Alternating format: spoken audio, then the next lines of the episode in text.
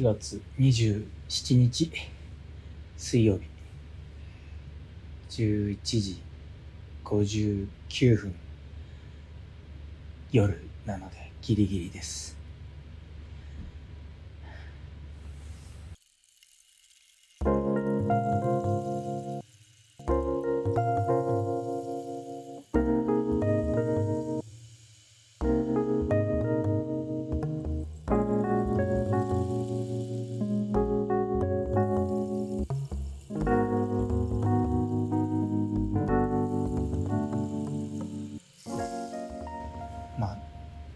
できるだけ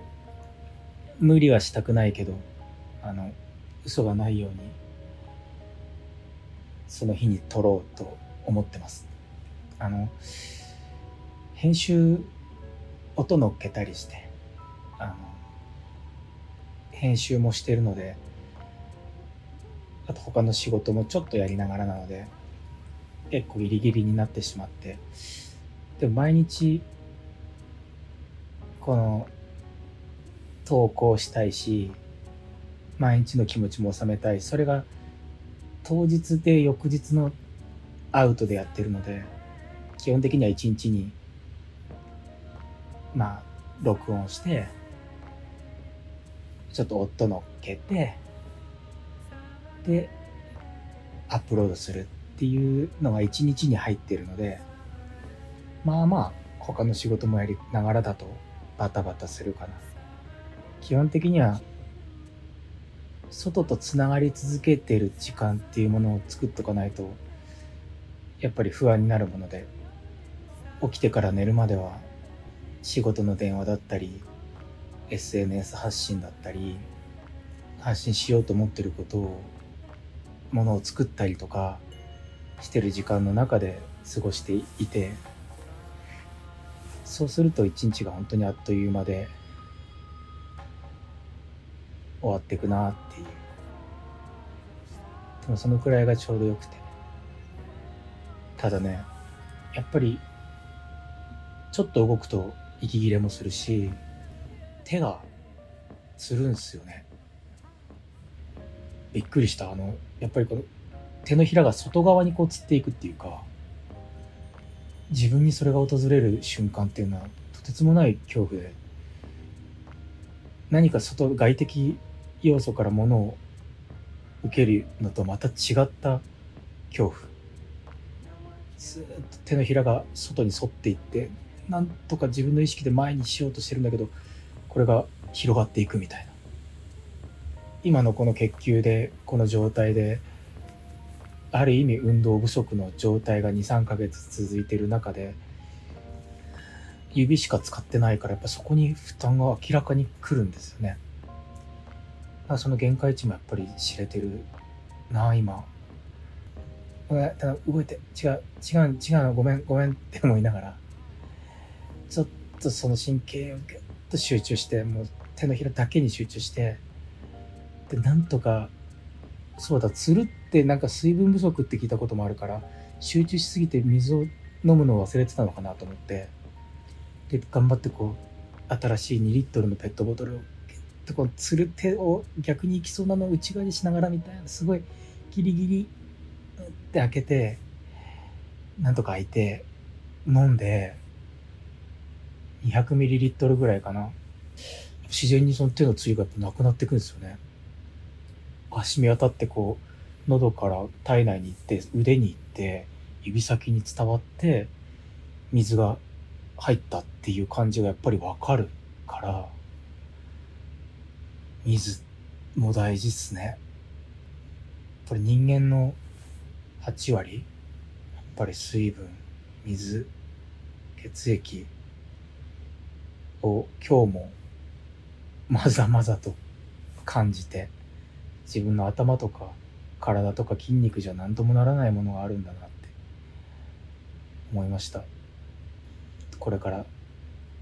の時期もね特にそうだし。空気中の水分だけじゃ補えないものを摂取していかなきゃいけないから。だからそこを忘れちゃってんだろうな。脳みそだけで考えちゃっててものを。体で感じるみたいなことを忘れちゃってて。今朝また採血があって月水金と3回やるんですけど今日水曜日なので水曜日の朝7時半とかに採血をしてで昼ぐらいにこう結果が出て数値が出てあの教えてもらうんですけどもともと,、えー、と月曜日800人だった警備員が白血球なんですけど基準値が3300から8000みたいな位置なんですけど大体まあ5000人ぐらい5 6000人いたら調子いいよっていうものなんですけど僕は手術というか手術治療を受けた時に0.3300人まで減ったんですよ。その警備員たちが。あと新しい人を募集して優秀な白血球たちを募集するような環境土壌を作ってそこに集まってきてくれたのは初めは800人来てくれてでその2日後1200人になってたんですよ。すごいいいっすよね。この調子でもっともっといい評価が広がってすごいいいとこあるらしいよってあそこいい街だよねってなった時にそこに警備員が3000人4000人5000人になったらそこにちょっとしたゾンビがやってきてもピシッてこう「ダメダメここ入れないよ」君は入れないよっていう警備をしてくれるんですよね。今無菌室にいるっていうのはそのウイルスとかカビから身を守るためにいてもともとが少ないから。シェルターにいてその中で今警備員を育てて募集して